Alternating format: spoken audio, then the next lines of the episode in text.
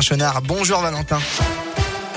Bonjour Bastien, bonjour à tous. À la une de l'actualité après le recensement et le dépouillement d'archives, la commission qui enquête sur la pédocriminalité dans l'église a dévoilé ses premiers résultats aujourd'hui.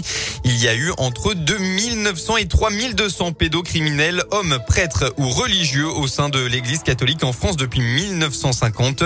Une estimation minimale selon la commission. Le rapport complet sera dévoilé mardi prochain. Dans la région, en Haute-Loire, le corps d'une femme retrouvée hier matin. Ça s'est passé à Monistrol sur Loire. C'est un promeneur qui a fait la macabre découverte. Il s'agissait d'une femme de 50 ans dont la mort remonterait à plusieurs heures. Plusieurs investigations ont eu lieu pour déterminer les causes de son décès hier. Des pistes sont d'ores et déjà envisagées. Et puis la colère des motards à Clermont-Ferrand. Environ 450 motos ont défilé hier dans les rues clermontoises contre l'obligation du contrôle technique. Ils demandaient des réponses concrètes et devraient être reçus par la préfecture dans les jours à venir selon la montagne. On passe au sport. Claude Puel vit-il son dernier match à la tête des Verts? Jour de derby à Saint-Etienne ce dimanche.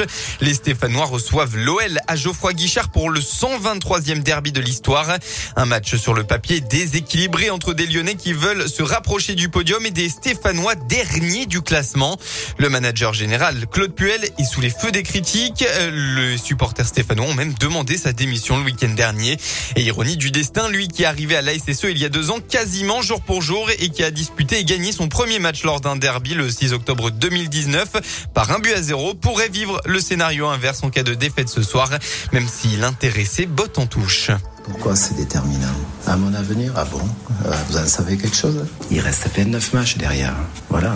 Et on se prépare pour un marathon, pour remonter au classement, pour prendre les points, dès que possible. Et le prochain match, c'est le derby. Important pour euh, nous, important pour nos supporters. C'est un match à part. C'est pas un match de championnat, c'est un match à part. Et je veux que mon équipe aborde ce match euh, avec détermination. Et il n'y a pas besoin d'en rajouter en termes de motivation. Euh, c'est une situation difficile, une place est difficile, mais le joueur et mon groupe se construisent aussi dans l'adversité.